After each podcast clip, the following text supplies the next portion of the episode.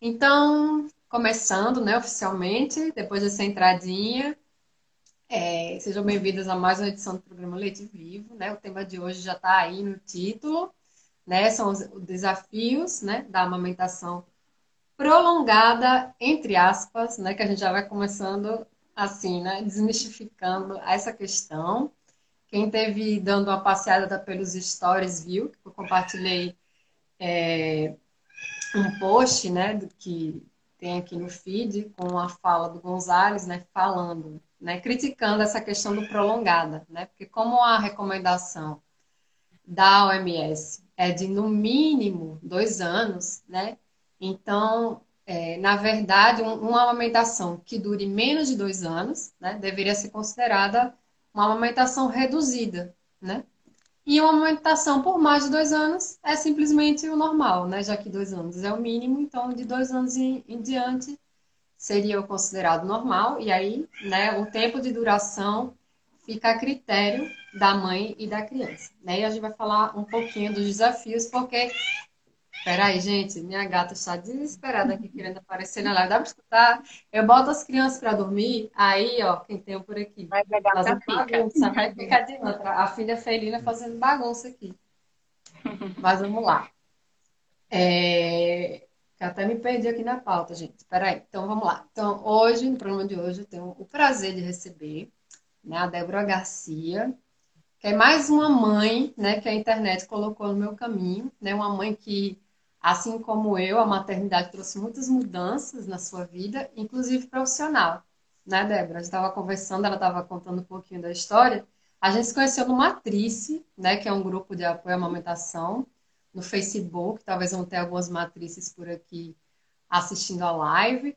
É... E daí, depois de né, duas faculdades, um MBA, né, 14 anos dedicados aí a trabalho em instituição bancária, vieram os filhos, né? Vieram experiências e uma transformação muito grande. E hoje a Débora, ela está aí se reencontrando, né, na carreira como educadora perinatal, com foco no aleitamento materno. Ela também faz parte de um projeto muito legal que se a gente, né, se der tempinho, eu gostaria que você falasse também, o projeto Leite Materno na Escola.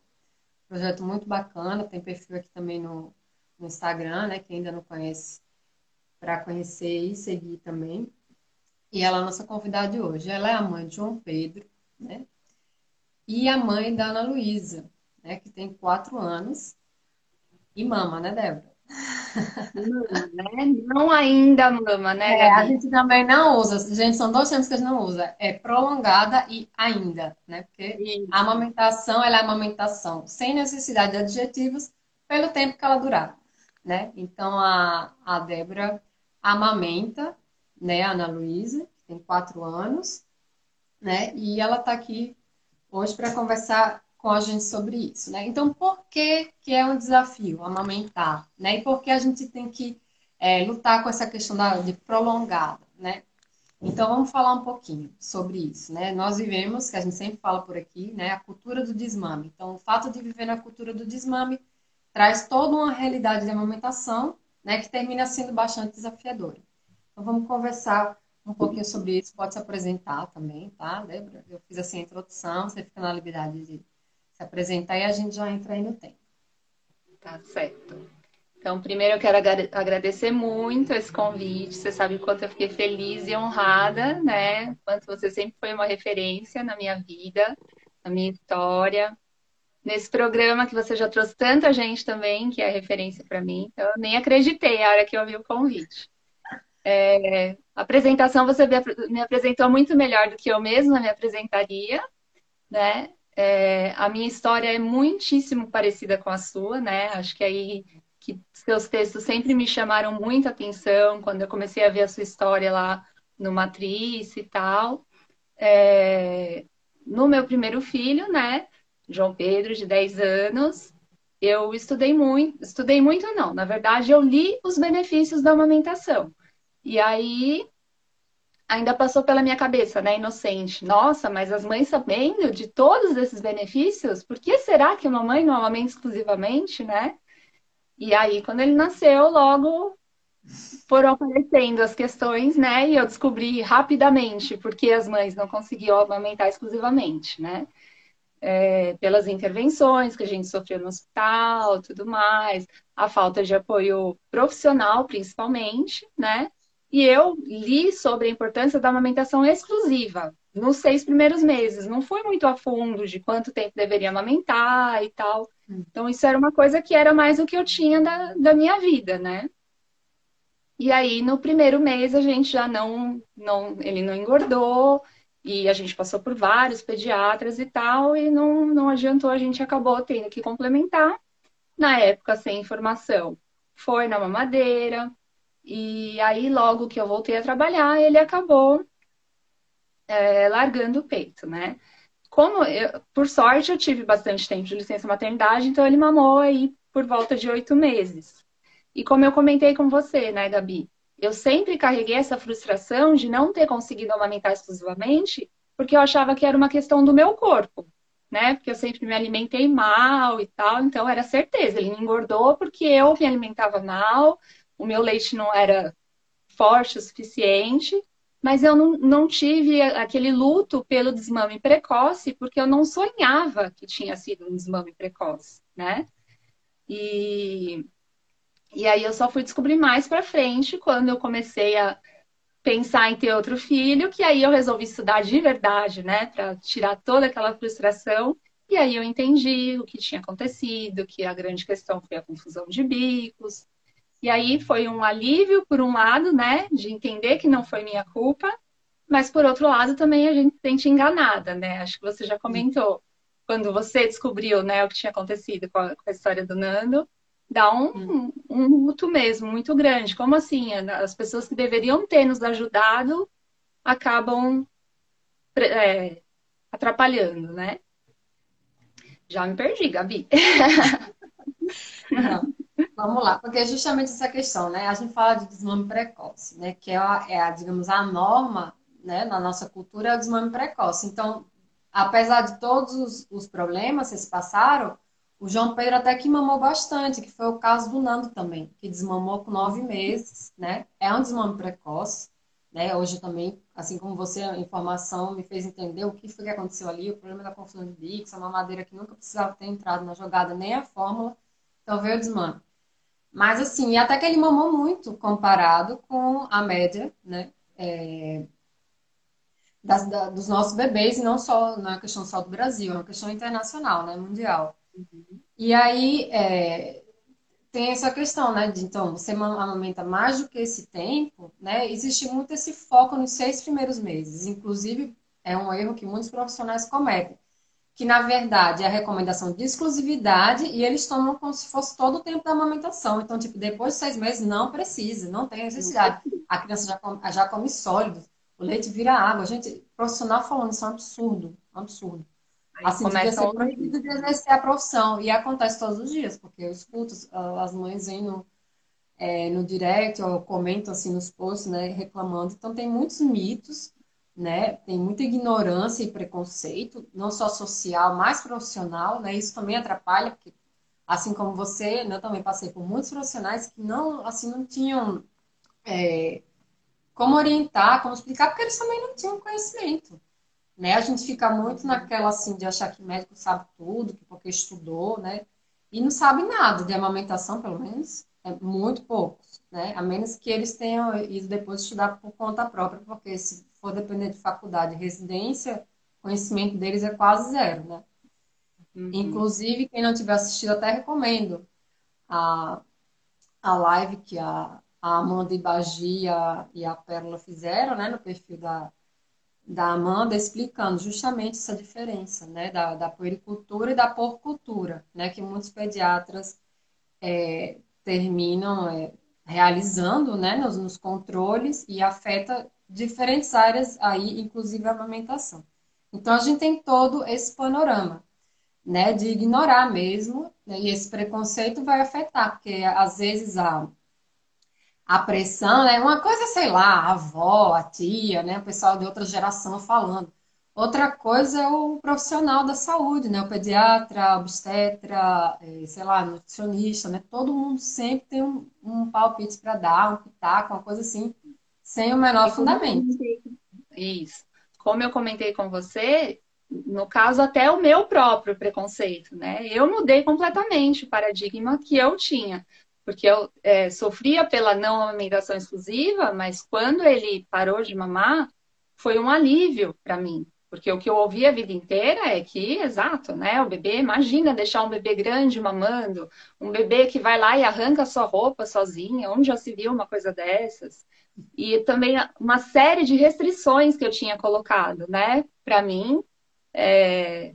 não eu, né? De ouvir e tal. Ah, que não pode chocolate, não pode fazer nada no cabelo, não pode. Nem refrigerante eu tomava.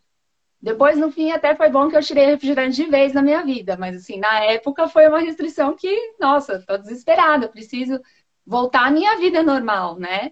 E hoje a gente sabe o quanto esse monte de restrições acabam é, é, tirando uma história que poderia ser tão legal, né? E que não precisa ser dessa forma. Hoje a gente tem estudos até que dá para até bebida alcoólica com, né, com cuidado, tem, tem os estudos tudo certinho, então foi, foi totalmente desnecessário. Então, essa grande mudança de paradigma que eu acho um barato. Nunca imaginei na minha vida que eu não só amamentaria prolongadamente, como estaria aqui conversando com você sobre o assunto, né?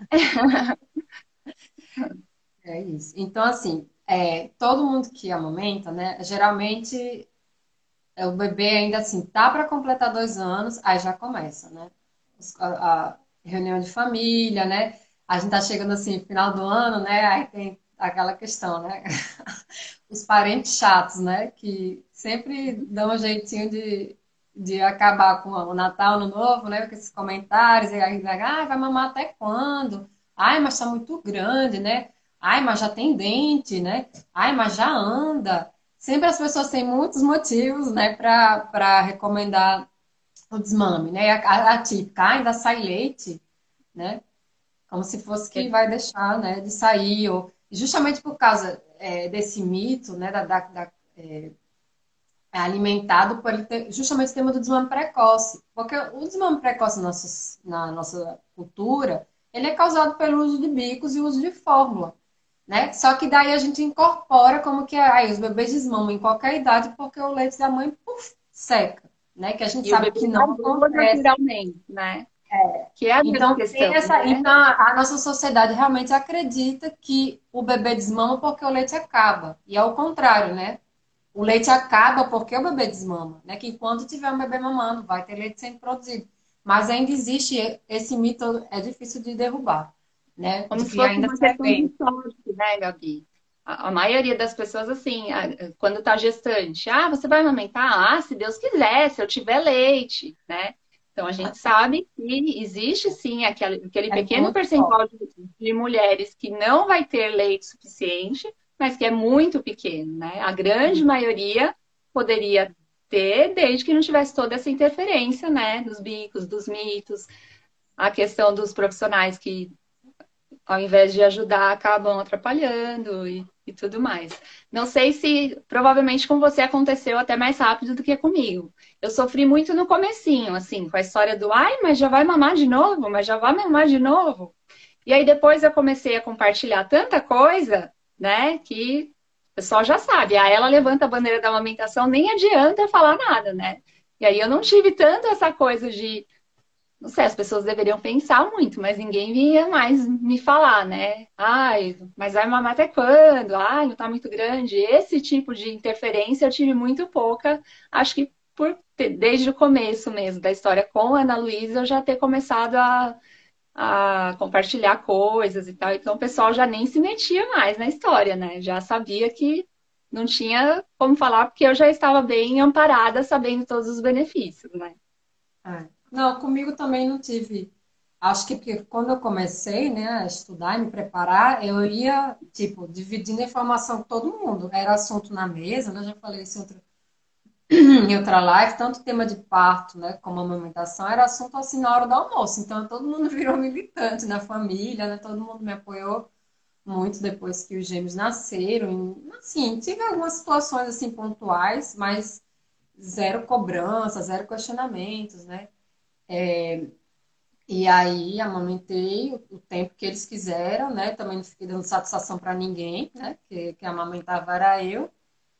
Então, também tive muito pouco. E aí, se alguém vinha comentar, também de quebra levava uma aulinha, né? Sobre o nosso próximo tópico. Nós vamos falar é, o nosso próximo tópico, que é justamente benefícios né, é, da amamentação. Né? Então, a gente precisa derrubar esse mito de que a amamentação ela só é boa, ela só é benéfica, ela só é importante até o sexto mês. E não, né? Então, começando, né, pela questão que o leite nunca vira água. Gente, o leite, ele vai ser leite. Enquanto a amamentação durar, ele vai ser leite. E ele vai ter todos os nutrientes, né, todas as propriedades, fatores de crescimento, imunológicos, né, que é uma das, das, eu acho que das questões mais importantes, se a gente considerar a amamentação, né, estendida no tempo, continuada, é a questão do, da imunidade, né? Mas vamos falar um pouquinho mais, então, Débora, sobre esses benefícios, né? Que não só são para o bebê, né? A mãe também tem benefícios aí. Exato. Então, é, os nutrientes, como você falou, né? A gente já sabe que é o melhor alimento do mundo e não teria cabimento. Ele é o melhor alimento do mundo no, nos primeiros seis meses, depois não serve mais para nada. Então, ele vai continuar sendo, vai continuar tendo todos os nutrientes. Claro, o bebê fez seis meses, vai começar a comer e tal. Mas uma coisa que é muito importante, às vezes acaba, muitas histórias acabam na introdução alimentar, porque o pessoal acha que não, ah, agora o leite não pode ser, né? não pode tomar o lugar da, da comida e tal, não posso dar o leite antes, que vai atrapalhar. E aí a gente saber que o leite materno não prejudica a absorção de nutrientes e que uhum. sim, ele continua sendo o principal alimento até um ano, é importante e dá uma tranquilidade para a gente, né? Na própria introdução alimentar já, gente, é, já é um baita de um, de um aliado, né? Leite materno que a gente pode fazer com tranquilidade a introdução alimentar. A questão da imunidade, que assim, não tem nem o que falar, né, Gabi? O fato de é, o bebê, quando mama, pela saliva do bebê, o nosso corpo entender né, se o bebê está doente, o que, que aquele bebê está precisando. Então, o corpo produz os anticorpos ali, é o tal do, do leite vivo que a gente fala, né? O alimento vivo. Ele produz ali na hora. Então, acho que todo mundo já viu aquela foto, né? Quando que rola pela internet, a diferença de um leite de um bebê saudável e de um bebê doentinho, que é mais, mais amarelinho, né? Então, muda a composição de acordo com o que o bebê está precisando ali na hora, né? Eu mesma, inclusive, assim, é, quando a Ana Luísa tomava vacina, e aí dava aquela febrinha de vacina, praticamente eu quase não dei antitérmico, nada, era só controlando ali no, no peito, né? Então, hum mais uma vez que, que o leite materno é aliado. E tem toda a questão da, das proteções que traz para o bebê mesmo, né? A é, proteção contra a obesidade, contra diabetes. É... A, gente tem que, a gente teve que anotar, né, Gabi? Que é tanta coisa que a gente esquece. É muita coisa, é muita coisa. É, não só dos nutrientes, disso, das doenças que, que protege o bebê, tem a questão do, câncer de mama, que é uma redução para a mãe, né? Uma uhum. redução comparando a mãe que amamenta com a mãe que, que nunca amamentou, tem uma redução significativa, né? E é uhum. por tempo, né? Quanto mais tempo a mãe amamenta, mais vai diminuindo né, a chance de ter câncer de mama, câncer de ovário, a mesma coisa, diabetes para a mãe também. E voltando para o bebê, a questão do desenvolvimento cognitivo do bebê, é um regulador emocional maravilhoso, né? Pessoal fala assim, é, do, do famoso Wonderful Two, né? É, nessa fase é um baita de um aliado, né? Que é, no momento da birra ali, o pessoal morre de medo, de jeito nenhum. Se oferece o TT ali, acaba qualquer birra, né? Então, aos poucos a criança vai aprendendo a se regular sabendo que ela tem aquele porto seguro dela, né? Hum. Então, que mais, Gabi? O desenvolvimento orofacial. Então, os benefícios sem fim e por quanto tempo o, o bebê, a criança, no caso, mamar, é. né? E aí a gente, como você falou, a gente está acostumado, é, está acostumado não, a gente estranha porque no século passado veio, né, a questão da, da indústria, dos substitutos do leite materno, e aí o desmame precoce virou o natural e a amamentação que virou a exceção, né? Mas se a gente for ver os estudos de é, antropologia e tal, o desmame da espécie humana aconteceria entre dois anos e meio e sete anos, né? Então uhum. não é uhum. nenhum absurdo uma criança de quatro anos que mama, certo? Mas nossa sociedade vira, né, vira uma coisa, nossa, como assim? Quatro anos e mama. É, e uma das coisas que mais me incomoda, assim, né, nessa, nessa questão, é que essa pressão para o desmame, né? Ai, porque tá muito grande para mamar. Mas você vai tirar esse bebê ou essa criança do peito para dar leite na mamadeira, porque é a norma cultural. Então, porque tá grande para mamar no peito, mas não tá grande para tomar leite de vaca, como assim? Então a gente uhum. precisa ter esse senso crítico, né, para ver como a cultura ela interfere, né, na, na nossa natureza, na, na, na, nossa biologia, na nossa, na nossa programação genética, né? E é uma questão assim que não tem nenhum fundamento, é, é cultura, né? Lógico, como seres humanos, nós somos influenciados pela cultura, né? Nós, nós, nós não funcionamos só na base do instinto, mas nem sempre as mudanças culturais vão ser, assim, o melhor, né? Vão ser as mais benéficas. Então, é muito importante a gente, de posse dessa informação, né? É, começar a se a repensar, porque a gente termina se influenciando assim, desanimando, né? Vem aquela cobrança, pressão, às vezes falta apoio, é, falta apoio em casa, né? Eu lembro assim que meu marido, quando os gêmeos eram pequenos, é que é gêmeo, gente, é, é pauleira. Até hoje eu não sei como é que a gente conseguiu, mas é, sobrevivemos, né? Então, meu marido dizia, olha, eu, eu banco você, dou uma, meu apoio até os dois anos. Depois daí é por sua conta. Né? Ele, na época, assim, ele se apegou a isso. E eu não dizia nada, né? Só seguia. e a gente terminou seguindo aí dois anos e sete meses a mais, né? Com essa meta. E nem sempre foi fácil, né? Bancar essas escolhas, mas daí hoje, até ele, né? admite e reconhece que é o melhor, porque a gente vê, assim, os nossos filhos, né, a, a, o desenvolvimento deles, né, a questão da imunidade é impressionante.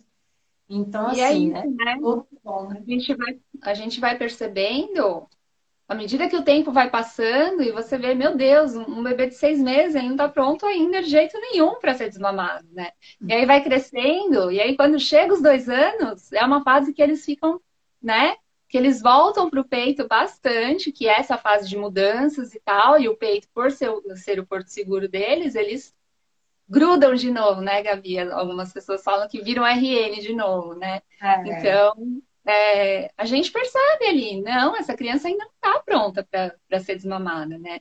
E aí você comentou do, do post que você fez do Carlos Gonzalez, e eu lembrei, eu não consegui ir para o Enan, mas eu participei aqui da, da palestra que ele deu aqui em São Paulo e foi muito engraçado, porque perguntaram, né? Ah, o que, que o senhor acha de amamentação prolongada? Aí ele respondeu assim: amamentação prolongada é o quê? Depois dos sete anos? Aí todo mundo caiu na gargalhada e já mudou, é. né? Então, ele já cortou qualquer possibilidade de alguém questionar alguma coisa, né? É. Não, porque quando a gente fala em prolongar, né, que a gente enfatizou isso no início, é como se fosse uma coisa que está indo além do tempo que deveria. Aí, se a gente considera o que seria o esperado para a espécie humana, a gente só poderia falar de amamentação prolongada dos sete anos, né, em adiante, até lá, seria só amamentação, né, nos seres humanos né? Uhum. E eu acho engraçado, já tem post aqui também sobre isso, que as pessoas gostam de comparar com os outros animais, para ficar com aquela história de que parece que só ser humano que inventa de ficar amamentando muito tempo, né? Aí pega exemplo assim de, sei lá, não, teve um caso da baleia, né? As baleias amamentam por 12 meses e tal, né? Depois não, não serve para mais nada, né? Assim, porque uma baleia de 12 meses já está preparada para caçar, para obter seu próprio alimento, né? Ela ficou ali exclusivo no, no, no, leite materno durante 12 meses. A gente nem amamenta tanto tempo exclusivo, né? Só seis. Tá. Né? Aí falar, ah, então vamos pegar o exemplo do orangotango, que amamenta oito anos, né? Então, assim, as pessoas sempre vão pegar o exemplo que mais convém, né? Mas a natureza é muito ampla, então é interessante a gente conhecer como outras espécies, né, é, vivem, né, a questão da amamentação, mas nós somos únicos, né? Então a gente tem que trazer a informação e adaptar para nós. E, e aí vem uma coisa muito Desculpa. Pessoal que não, não. acaba criticando quando a gente fala isso, quando a gente compara, né, com um gorila, orangotango e tal. A gente sabe que o ser humano é muito mais complexo, mas a gente sabe também que mudou tanto por conta da cultura. Então, hum. o que a gente está tentando é exatamente tirar toda essa interferência que a cultura teve e resgatar um pouquinho que seja, né, Gabi, da nossa essência mesmo como mamífero. É, e aí vem uma questão importante. Você mencionou a questão dos, dos Wonderful Two, né? Que tem a versão, né? Alguns, para alguns é Terrible Two, né? Os terríveis dois anos, para alguns é os maravilhosos dois anos. Mas eu sempre digo, né? Independente do título que você escolha, se você não quiser escolher nenhum para não rotular, é uma idade muito desafiadora, né? Os dois anos é uma idade muito desafiadora. Então, assim, tem uma. É, às vezes é difícil continuar amamentando porque existe uma expectativa, não sei, gente, uma expectativa cultural de que o bebê aos, é, aos dois anos, sei lá, vai, vai, vai emancipar, né? Assim, é tão. Assim, quando a gente olha de posse da informação, é uma coisa tão irreal, né? Que a, e a gente se deixa influenciar por isso. Então, chega nessa etapa que o, que o bebê está passando por uma série de transformações, né? E dá aquela tipo assim, né? Volta a ser recém-nascido. Ai, tá meu bebê de dois anos está mamando como recém-nascido. E aí as pessoas jogam na conta da amamentação. Ah, não, mas esse bebê ele não está é, se desenvolvendo por causa da amamentação. Né? Porque ele não deveria é, se comportar assim. Né? Inclusive, eu recebi uma mensagem de uma mãe né, que estava amamentando um bebê que ainda não está em dois anos, mas já estava sendo pressionado e diziam, não, você tem que deixar ele passar de fase. Tipo, desmama porque tem que deixar ele passar de fase. Gente, que fase? Né? Assim, a amamentação, ela vai acompanhar a criança no seu desenvolvimento de uma maneira, assim, ótima, né? É, especial, né? E não vai trazer nada de ruim, nem atraso, nem nenhum tipo de coisa. Você pega, assim, por exemplo, um bebê de dois anos, né? É, alguns estão ainda, menciona, né? Vão estar consolidando o processo da fala, vão estar ainda consolidando o processo de sono, vão estar consolidando a questão de controle de esfínteres, né? O sistema é, imunológico não está totalmente amadurecido, né? Tem todas as questões de saltos de desenvolvimento nesse período, a questão da, do apego, né? Da construção do vínculo, é, a maioria dos bebês ainda está superando aquela questão da fase da angústia da separação e tudo isso. E aí o que que a nossa sociedade joga que peito é o vilão, é o culpado de todas as coisas, né? E como é que a gente poderia, digamos, é, é, contra-argumentar, né? Peito é vilão ou peito é aliado? Vamos falar um pouquinho sobre isso, porque acho que é um dilema grande, né? Que as mães que amamentam bebês de dois anos em adiante experimentam. Sofrem, né? Então, como a gente falou, ele é aliado. Para mim, ele sempre foi aliado, né? Sei que é, eu tive muitas dificuldades com ela no comecinho, né? Mas depois que é, a gente teve uma história tranquila, teve um parto respeitoso, tal, e aí no começo ela, ela é, era tão tranquilo, não me machucava e tudo mais. E aí ela começou a dormir demais. E aí a gente demorou para perceber que ela estava mamando pouco. Então, este meu começo foi muito desafiador. Mas depois disso, foi bem tranquilo, assim. Eu não tive é, mastite, não tive perturbação, que muitas mulheres têm. É, então, eu considero que depois que passaram os desafios iniciais, foi bastante só alegria, né? Mas, é, como a gente tinha comentado, os grupos de mães, eu acho que salvam, assim, a nossa vida, porque, hum. como você disse, é, qualquer coisa que acontecer vai ser culpa do peito. Então, se o bebê está comendo pouco, ah, mas é porque mama. Se o bebê está. É, qualquer coisa, né? Que, que qualquer questão do bebê, eles sempre vão jogar a culpa no peito. E quando se a gente está. É culpa do peito. Exato. E aí o que acontece? A mãe vai lá, desmama, porque está cansada, porque é dormir à noite, você fez uma live aí com a Mari que falou bastante sobre sono. não era culpa do peito, né? O sono infantil demora muito tempo para se consolidar realmente. E aí aquele bebezinho acaba ele continua acordando à noite, a mãe que estava exausta e só antes era só pegar o bebê e colocar no peito e continuar dormindo, vai ter que levantar, vai ter que ninar, vai ter que provavelmente fazer a mamadeira que o pessoal acaba trocando, né? Então, uhum. não é vilão, pessoal. Desmama a mãe e acaba causando mais questões para ela, né, do que ajudando. É... Você comentou do Leme, a gente estava até conversando lá, né? como tem essa necessidade da gente ter espaços para as mulheres desabafarem, né? Porque muitas vezes elas falam, ah, eu tô exausta e tal. Vejo alguém ir lá e falar, ah, não, realmente, é uma fase difícil. Do que, é que você precisa? Como que você pode, como que eu posso te ajudar? Não. Ah, se você desmamar, né, vai resolver todos os seus problemas. Então, é muito, muito legal a gente ter cada vez mais espaço para se falar disso, porque as mães vão vendo que elas não estão sozinhas, né? Uhum. Que é, tem sim as dificuldades, os desafios, mas que por todos aqueles benefícios que a gente falou, vale a pena encarar, né? A gente vê muita gente falando, ah, se não tiver bom para a mãe, então para. Mas a gente tem que pensar no bebê também, né? Para o bebê vai ser sempre bom. Então a gente tem que respeitar o bebê, é, ter conexão com o bebê, observar e ver, não, realmente ele ainda não está pronto, então tá difícil, mas deixa eu respirar fundo e encarar que vai valer a pena, né? Uhum. Não, isso é muito importante. Até porque a gente tem a questão de que, assim, os grupos familiares são mais reduzidos, a gente vive muito isolada. E até existe toda uma construção social que isola ainda, as, ainda mais as mães da sociedade. Né? Então, às vezes, a gente tem poucos parâmetros para comparar. Né? E às vezes nós somos é, a única, o bicho grilo, né? A única estranha que amamenta. Então a gente não pode comparar com os bebês de outras amigas, ainda que tenham idades próximas, porque são bebês de mamadeira.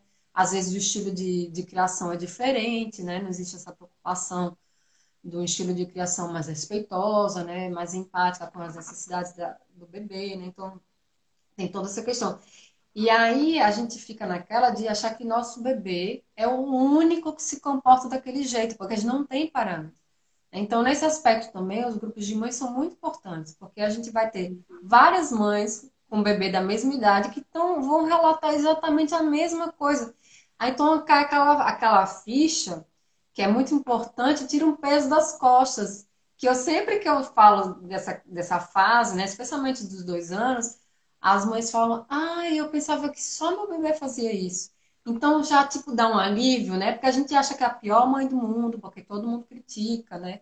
Já espera. Você não o que né? esperam de um bebê de dois anos. É um bebê ainda, vai estar usando fralda, vai estar ainda, né? É, se desenvolver na fala, assim, não, não é é isso que vai dar, você vai explicar, né? Às vezes, e mães que se sentem pressionadas, às vezes tentam conduzir um processo de desmame.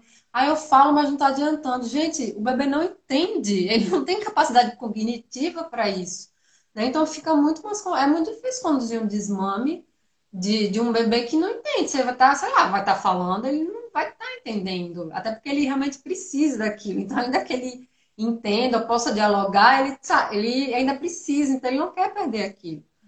Né? Então é, é muito importante, até porque falta esse apoio, né? é o apoio que deveria existir, especialmente dos, dos, profissionais, ele não existe. Então a gente às vezes é, vai se apoiar muito nisso, em grupos de mães, né, é, que amamentam, e lógico também, né, existem as exceções, então existem profissionais hoje que fazem desse trabalho, né, inclusive em redes sociais, que é muito importante, né, de profissionais atualizados, né, que têm levado informação adiante, inclusive questionado seus próprios colegas, né, que às vezes é, não, não têm cumprido o seu papel, né, o seu, o seu rol como profissional, né, de defender, é, promover, né, a, a amamentação, informar e apoiar as mães.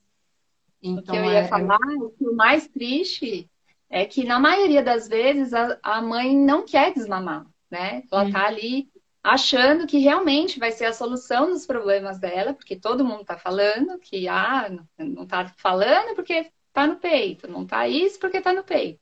E aí, pelo menos para mim, a maioria das que chegam, ai meu Deus, eu preciso desmamar, o que, que eu faço? E é a primeira pergunta que eu faço, né? Por que você quer desmamar? Né? Hum. Na maioria das vezes, ah, porque não tá dormindo à noite, ou porque eu tô exausta, ou. E aí, geralmente, né? Pelo menos por aqui é muito, e acho que por tudo que eu já ouvi você falando, por aí também. A amamentação para mim era a hora, é a hora mais tranquila, né? A única hora que eu consigo sentar, é. relaxar um pouquinho, é a hora que ela tá mamando, né? Então, se o pessoal, ao invés de ficar falando que o peito é culpa de tudo, tá vendo a mãe tá cansada, oferece outro tipo de apoio, né, Gabi? Que tá muito longe, né? Apesar de muita gente falar, ah, eu não consigo ajudar essa mãe porque ela amamenta. Ah, eu não posso te ajudar a cuidar desse bebê porque ele mama, então o que eu posso fazer? Todo o resto, né? É. então é. Não, e às vezes o, o pior é que ela tem mãe que não tem nenhum tipo de reclamação, assim, ela entende, né, e está disposta, assim, algumas realmente estão, vivem alguns dilemas, né, estão sobrecarregadas porque não tem apoio em casa, às vezes o apoio vem condicionado, ah, então se você desmamar eu te ajudo, porque enquanto você amamentar eu não posso fazer nada, né, a desculpa perfeita para não cumprir o, o seu papel, né, de dividir aí essa, essa responsabilidade. E muitas, assim, às vezes procuram o desmame porque elas acham que estão fazendo alguma coisa errada, né? Ou provocando algum tipo de dano, quando na verdade totalmente o contrário, né? Então a gente precisa também é, falar e informar nesse sentido, né? Para essas mães tirarem isso da cabeça, que elas não estão fazendo absolutamente nada de errado, né? E inclusive na questão de que eu estava falando das restrições, muitas mães que desmamam para tomar algum medicamento. Então, é, pela questão dos profissionais desatualizados, o tanto de mãe que eu já vi, que, ai meu Deus, eu amo amamentar, queria muito amamentar até os dois anos, mas eu tô com tal questão e o médico falou que eu preciso desmamar. E aí a gente passando uma informação, né, que é, por exemplo, a lactância, que a gente pode lá consultar quais são os medicamentos compatíveis e tudo mais, e às vezes a gente salva uma história, né, que tinha tudo para continuar e o pessoal queria acabar. Eu mesma, quando a Ana Luísa tinha um ano e meio, eu passei no odonto pediatra e ela, nossa, ela acabou assim. Quer dizer, ela não acabou comigo porque eu já estava mais do que fortalecida, né? Mas uhum. ela, ela falou assim, isso daí, falando da livre demanda, que ela mamou o tempo inteiro, isso daí vai acabar com a saúde bucal da sua filha. E aí, quando eu saí de lá, eu até tentei argumentar, né? Eu, eu não conseguia fazer a tal da cara de alface, né? Que o pessoal fala, eu já mudava a cara na hora. É. Eu tentei argumentar, não consegui, mas assim, quando eu saí de lá, eu fiquei arrasada pensando no tanto de mães que ela já tinha desmamado, né? Porque ela falou tanto a questão, e aí faz o quê? Falou que não podia amamentar à noite, porque dava cárie, não sei o quê. Então, assim, a mãe que tá lá protegendo a saúde bucal do filho com a amamentação, vai sair de lá, vai desmamar e possivelmente vai alimentar de alguma outra forma o bebê à noite, não vai limpar de madrugada, né? Quem vai alimentar o bebê e, de madrugada ir lá limpar a boca do neném, né? E aí hum. sim hum. vai causar algum dano numa coisa que estava tudo tranquilo, né? Eu te, eu te cortei, acho que você já, já ia Não, não, próximo... não, eu, tava, eu só fico olhando para a pauta para garantir que eu não vou esquecer de falar nada. É, eu não estou conseguindo é. nem ver o horário aqui. Não, então é, é, justamente isso. Então, gente, desculpas, as pessoas sempre vão ter muitas desculpas para recomendar o desmame profissional. Eu estava também dando uma olhada aqui nos comentários, né, para ver. Aí vão dizer que a amamentação noturna não deve acontecer, porque a noite foi feita para dormir, não foi feita para comer. Não tem nada a ver, né? Não existe nenhum estudo científico que demonstre que a amamentação noturna ela possa ser prejudicial ao desenvolvimento infantil em qualquer fase, né? Então, se a criança pede, é porque ela precisa, então pode amamentar sem problemas. Se a mãe, porque está cansada, ou qualquer outra questão, quer buscar uma outra maneira de acolher durante a noite, se o pai quer participar e tal, ótimo, podem tentar, nenhum problema. Né? Se funcionar, ótimo. Agora, também pode não funcionar, a criança pode continuar precisando e não tem nenhum problema também. Né? É, a questão da carne, você já falou, também não tem nenhum problema. é, em relação a isso, a essa questão de tratamento de saúde, eu acho é horrível, né? Porque a mãe, sei lá, tá com a dor na coluna, vai procurar atendimento e a primeira coisa que, que o médico fala é para desmamar. Gente, pelo amor de Deus. Né? Então, é muito importante as mães terem é, essa informação, né, de onde pesquisar é, as, os medicamentos que são compatíveis, né? Inclusive, já sabendo disso, já vai para consulta lá com, com lactância aberto, né? Ou, ou, ou procurar outra, outras bases de, de, dados de pesquisa que os médicos deveriam saber, mas não sabem, então a gente vai lá e dá um, né? E já vi mães, relatos de mães que foram com o telefone assim, pesquisaram lá na hora da consulta e ficaram mostrando para o médico, ó, tem essa essa opção assim, né? E discute de igual para igual, a gente não precisa ter, né? Médico, eles não sabem de tudo, né? A gente já falou sobre isso aqui, médico não é Deus. E aí tem muitos que não realmente não vão saber mesmo, né? Então a gente tem essa ferramenta né, para pesquisar e para discutir lá com o profissional as opções compatíveis com a amamentação. Né? O profissional tem que respeitar. Né? O desmame é uma decisão da mulher e da criança, não é uma decisão médica, né? em nenhum momento. Né? Médico orienta, médico não, não decide nada, não manda nada. Né? Então é importante também eu fiquei muito tempo assim com trauma de ir a qualquer especialidade médica, porque qualquer uma que eu fosse queria palpitar. Então chegou a hora que eu entendi, não, eu não posso comentar, ou então eu menti a idade do bebê, sabe? Porque porque se você tá lá, você tá indo, uma, uma informação que tá tão ampla, né, divulgada aí, e a pessoa começa a falar tudo ao contrário, como que você vai confiar no que a, no que a pessoa está falando depois disso, né? Então, assim, uhum. eu, eu preferi por um tempo, assim, dar uma pausa, porque falei, meu Deus, não é possível. Eu peguei um, um trauma mesmo, de Aí depois eu aprendi, não. Vamos, a gente omite se for o caso, depois vai lá, corre no grupo de mães, corre no lactância, vê se precisar, é, se não for compatível, né? E aí a uhum. gente vai levando e vai se fortalecendo. É, isso é muito importante também. Alguém está perguntando aqui, o site que a gente está fazendo referência é o ilactância, né? É, né? Com a E, E, hífen, lactância.org, né? .org, né? Que é uma plataforma que ela é constantemente atualizada, né? Por uma associação espanhola e é uma fonte de consulta. Depois o médico, se quiser comprovar, tem outras é, fontes, né? Mas essa é muito boa, de fácil acesso, né? Porque é via internet. E aí a gente, junto com o profissional, pode discutir é, alternativas. Agora, sim, voltando para a questão da, da amamentação, a gente tem. É, a gente fala sobre a questão da livre demanda, né? A livre demanda é muito importante, né? Desde o início, a livre demanda é a maneira da, da produção de leite se adequar à necessidade da criança. A livre demanda ela tem uma lógica biológica ali, né? A livre demanda é uma forma de respeitar a necessidade da criança, né? A, a livre demanda ela não causa não causa mau costume, certo? A livre demanda ela, ela não deixa o bebê manhoso, né? A livre demanda é assim é, é uma coisa muito lógica, biologicamente falando, né? A gente que complica né, na nossa cultura. Agora, depois tem aquela questão, até quando a livre demanda? Né? A gente tem uma, uma recomendação né, de, de que ela deve durar pelo menos um ano, porque é justamente esse período, como a Débora já mencionou, que o leite materno continua sendo o principal alimento. Agora, depois de um ano, a livre demanda precisa acabar? Não. Né? A livre demanda ela pode durar todo o tempo da amamentação se a mãe tiver disponibilidade para isso. Né?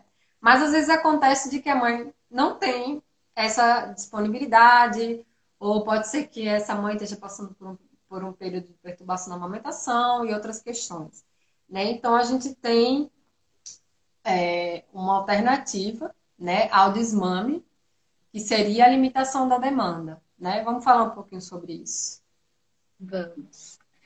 É exatamente isso que você falou. Não, não tem assim, ah, eu preciso parar agora a livre demanda, porque já cresceu e tal. Aqui mesmo eu acabei não, não limitando, né? Quando eu estava pensando em dar uma regulada, veio a pandemia e aí acabou com tudo, né? Aí a gente ficou o tempo inteiro em casa, então. Mas, como eu falei, é, é uma coisa. Eles vão crescendo e naturalmente a gente já vai propondo, né? Às vezes, ah, quero mamar. Ah, você não quer água? Você não quer comer alguma coisa? Ah, vamos brincar. A gente já vai fazendo, né? Combinados ou propondo, propondo coisas que naturalmente, à medida que eles vão crescendo, né? Quando o bebezinho já, um bebezinho, o bebê já tem uma, é, um entendimento, a gente consegue fazer. Se a mãe precisa limitar essa demanda, dá para fazer combinados, né? Limitar horários, limitar lugares. Hum. Então, por exemplo, ah, eu vou. O lugar da gente mamar é só, por exemplo, aqui no, no quarto. Então, são ferramentas que a gente pode usar para que esse bebê entenda que, ah, eu quero mamar, é só lá. E aí, muitas vezes, eles não vão querer trocar, né? Às vezes ele tá ali brincando e, ah, quero mamar. Ah, mas para mamar vou ter que ir lá no quarto, então não quero. E aí, nisso, vai, vai, a gente vai conseguindo é, limitar, né? Muitas mães falam, principalmente na questão da perturbação, acho que você mesmo já contou isso, né? A questão de contar, né? Contar, é, vamos mamar até, vou contar até 10, vou contar até 20. Então, uma série de coisas que não tem problema nenhum. Às vezes é melhor a gente fazer isso e acabar conseguindo prolongar um pouquinho mais a amamentação, né? Do que por uma questão de exaustão ou por não, não, não poder naquele momento continuar mais com a livre demanda, acabar encerrando ali uhum. a história. Então é, é uma ferramenta legal. Essa questão de lugar, eu mesma nunca quis fazer também, por sempre considerar o peito aliado, né? Então, às vezes eu saía, sempre saí com ela no, no sling, né? Depois na mochila. Então, onde a gente estava, ela mamava que eu considerava, além de ser um aliado para tudo, ainda tinha a questão mesmo da cultura da amamentação, né? Que acho que a nossa grande bandeira é fortalecer a cultura da amamentação. Então a gente vai mesmo de resistência, né, Gabi? Em qualquer lugar é, amamentar. É, a qualquer hora, em qualquer lugar. Né? É, e facilitava muito minha vida. Então eu acabei nunca é, limitando. Mas naturalmente, ela acabou parando de mamar de madrugada por volta dos três anos, mais ou menos. Antes disso, ela tinha pedido para vir para o quarto dela. A gente nem tinha cama montada, ela quis vir para o quarto dela. Então, ela sempre demonstrou uma autonomia assim que a gente até se espanta, né? De colocar comida sozinha. Ela, ela quer fazer até a mala dela, Gabi. Então, assim, se eu tinha alguma dúvida, né? A questão da, da teoria que ah, não, é, quanto mais eu, eu responder às necessidades dela, mais segura ela vai ficar. Se eu tinha alguma dúvida, ela mesma já foi me mostrando que não, que era isso mesmo. Continua me atendendo que o caminho da minha autonomia é esse, né? E não como as pessoas querem, né? Que o bebezinho saia independente desde os três meses, né? Não pega no colo, não, é. não deixa acostumar porque precisa ser independente. E não é assim que acontece, né? É, não, não tem como, né? É uma expectativa irreal. Eu acho interessante. Comigo também foi muito natural essa questão é, da, da demanda, porque assim, vai, sei lá, vai fluindo. Às vezes, a gente às vezes fica muito preocupada em seguir um método, né? As pessoas se perguntam, mas como é que limita? A partir de qual idade? A gente tem que sentir a criança.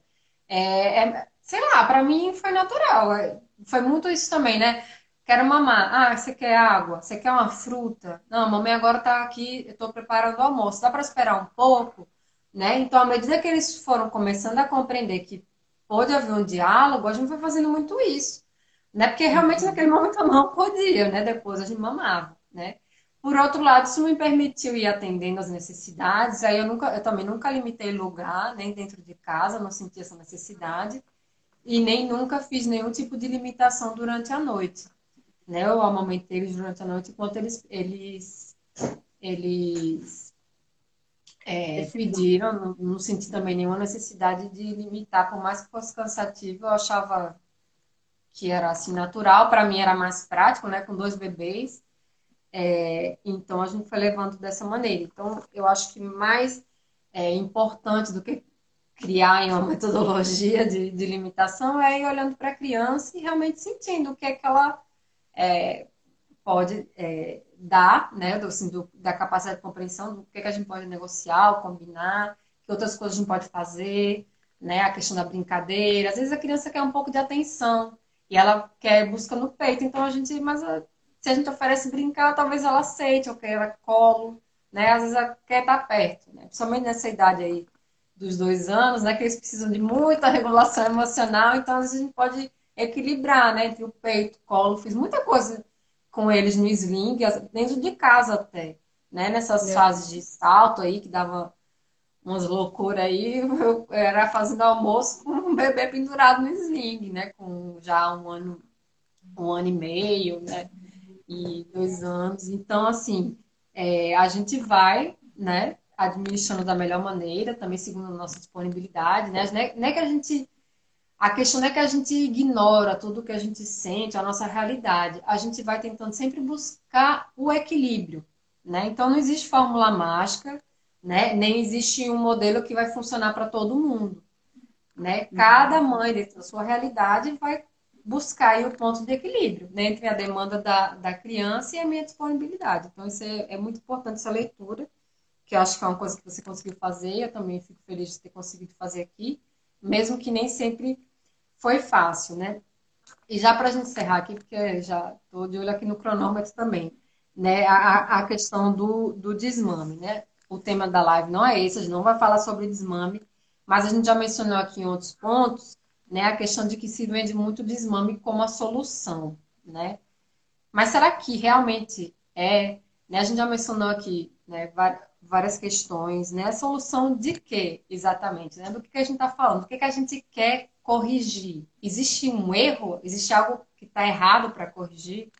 Né? Como é que a gente pode, já assim, né, fazendo esse, esse, essa reflexão final aqui, como é que a gente poderia fazer essa leitura, né? Eu, eu amo, acho perfeito aquele seu texto, né? Que fala da é, seja tribo e não tropeço, né?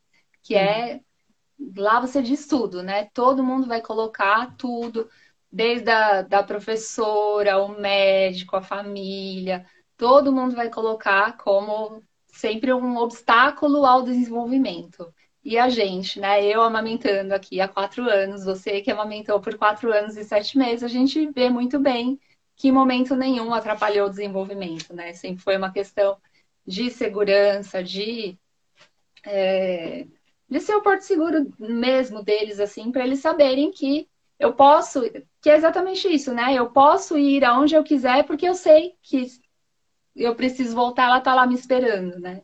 Uhum. Então, uhum. definitivamente não é a solução de nada, não é a solução, não necessariamente é a solução de noites de sono, né? Tem uhum. bebês que já pararam de mamar e que acordam várias vezes, como tem crianças que mamam e que não acordam mais, como é o caso aqui a questão da alimentação. Às vezes fala, ah, vou. É, ah, não, a criança não está comendo direito, vou tirar o peito. E aí você acaba tirando grande, os grandes nutrientes que a, que a criança tem ali e não melhora a alimentação, né? Então, a gente ter essa conexão de ver o que a criança está precisando e ter paciência, se fortalecer. E aí, como você tinha falado para eu comentar, vou comentar do Leme, né? A gente tá. coloca ah. muito que a amamentação é uma questão da mãe e do bebê, a gente acha, né? Sempre achou na nossa sociedade. Ah, ela quer continuar amamentando, se vira aí. E não é. No Leme a gente entende exatamente isso. A amamentação é uma questão coletiva, né? É uma questão que precisa de apoio da sociedade, precisa de políticas públicas. Então a gente começou lá dando apoio às mães no SEIS, né? Que são os Centros de Educação Infantil aqui de São Paulo em São Paulo, a gente tem um programa da prefeitura, que é o Sei Amigo do Peito, que nos ajudou muito. Hum. Mas o que, que a gente percebia? Existe esse selo, mas até muitas creches não conhecem, porque a, a área ali, a CODAI, que é o nome, não dá conta de acompanhar todas as escolas. Então, a gente queria ser um apoio para as famílias, né? E foi isso que a gente foi fazer. A gente foi para a escola, ajudar as mães a, ordenhar, ensinar, a conversar. E aí agora com a questão da pandemia a gente conseguiu ampliar aí bastante, né? está fazendo os cursinhos é, pela internet, então acaba pegando pessoas em outros lugares. Aí elas pensaram várias frentes agora. Tem a frente que está aí na questão do, das eleições, né? Que é o leite materno nas cidades. Então, quem quiser dar uma olhadinha lá na página, né? Leme na escola, que está bem legal. A gente começou essa ampliação de frentes agora, então vale a pena aí conhecer que que é, é isso mesmo, assim, para a gente entender que definitivamente a amamentação não é uma questão mãe e bebê nem da família. Não é justo que as mães tenham que levar, que as mães entendam todos os benefícios e tenham que levar por elas mesmas, né? Então a gente precisa de apoio para isso e vamos lá, vamos tentar ampliar esse, esse apoio. Não, essa iniciativa é maravilhosa, espero que se reproduz em outras, outras cidades, né, outros estados, é, porque precisa realmente desse apoio, né, principalmente das, das mães que dependem das instituições, né, para a continuidade da amamentação. Muitas vezes existe essa disposição da mãe, né, de extrair leite, de mandar, mas às vezes tem resistência das escolas para receber o leite materno ou para oferecer um utensílio que não seja mamadeira e todas essas questões é, da chupeta também, às vezes que algumas escolas ainda pressionam, então parabéns, eu sou apaixonada né, nessa iniciativa, espero que cresça e multiplique né, para outras, para outras cidades, para alcançar outras mães e famílias. É o que a né, gente então, mais assim, quer. É, que precisa realmente, né? Assim, da nossa pauta, a gente cobriu nossa pauta? Eu tô, gente, eu tô super feliz, né? porque assim, eu tento focar, né, para dar tempo para a gente ficar, porque eu acho horrível quando corta assim, do nada, e a gente passar o maior número de informações dentro desse, dessa uma hora, né, porque eu sei que não sobra tempo para ninguém, principalmente mãe, né, que é um, é, é um é ser muito ocupado, então a ideia é condensar é, a maior quantidade de informações nesse, nesse tempo, né, então agradeço muito a sua presença, Débora. Obrigada por compartilhar né, é, sua experiência, seus, seus relatos, seu conhecimento também aqui com a gente nessa discussão tão importante. É, agradecer a todas também que estiveram aqui assistindo, acompanhando. Quem, algumas perguntaram, vai ficar gravada, sim, né? Algumas não iam poder. Às vezes é difícil encontrar um horário que seja bom para todo mundo, né? Porque com, com o bebê, às vezes fica meio complicado, mas vai ficar gravado, quem não pegou do início, ou quem precisou sair antes, pode depois assistir. Né? Então, pode aí dar sua, suas palavras finais aí, de despedida, para a gente encerrar nessa noite. Eu que agradeço muitíssimo, Gabi. Como eu te falei, como você me apresentou bem, ainda estou tentando me achar novamente nesse mundo e ter você como inspiração sempre, assim, é, ser chamada para conversar com você. Eu fiquei até. Tô, fiquei super nervosa, foi minha primeira live, então desculpa aí, pessoal, se eu fugir, se eu não conseguir responder direito, mas que a Gabi falou, é, a gente está sempre disponível, né, Gabi, para responder as dúvidas das mães. E é isso. Vamos lá, vamos fortalecer aí a cultura da amamentação, que com certeza o maior desafio das mães é esse, né? Ter que ficar enfrentando. A gente já tem os desafios pessoais e ter que ficar enfrentando a cada lugar que a gente vai, ter que ficar travando uma batalha não é legal, né? Então é isso. É, então vamos aqui nos fortalecer, né? Juntas nós somos mais fortes, né? Vamos nos apoiar em outras mulheres também que estão dividindo essa essa mesma caminhada, com os mesmos objetivos, né? Porque sozinha realmente fica pesado. Né? Mas vamos nos inspirar, nos fortalecer e passar a informação adiante, né? Para que essa amamentação, pelo tempo que ela durar, possa ser leve. Né? Obrigada a, todos. Então. cada vez mais agora, né? É. Agora o formativo cada vez aumentando, né, Gabi? É isso aí. Então, obrigada, Débora, pelo seu tempo, sua disponibilidade. Obrigada a todos que nos acompanharam. E até o próximo programa. Boa noite a todos. Obrigada, Tchau, beijo. Tchau.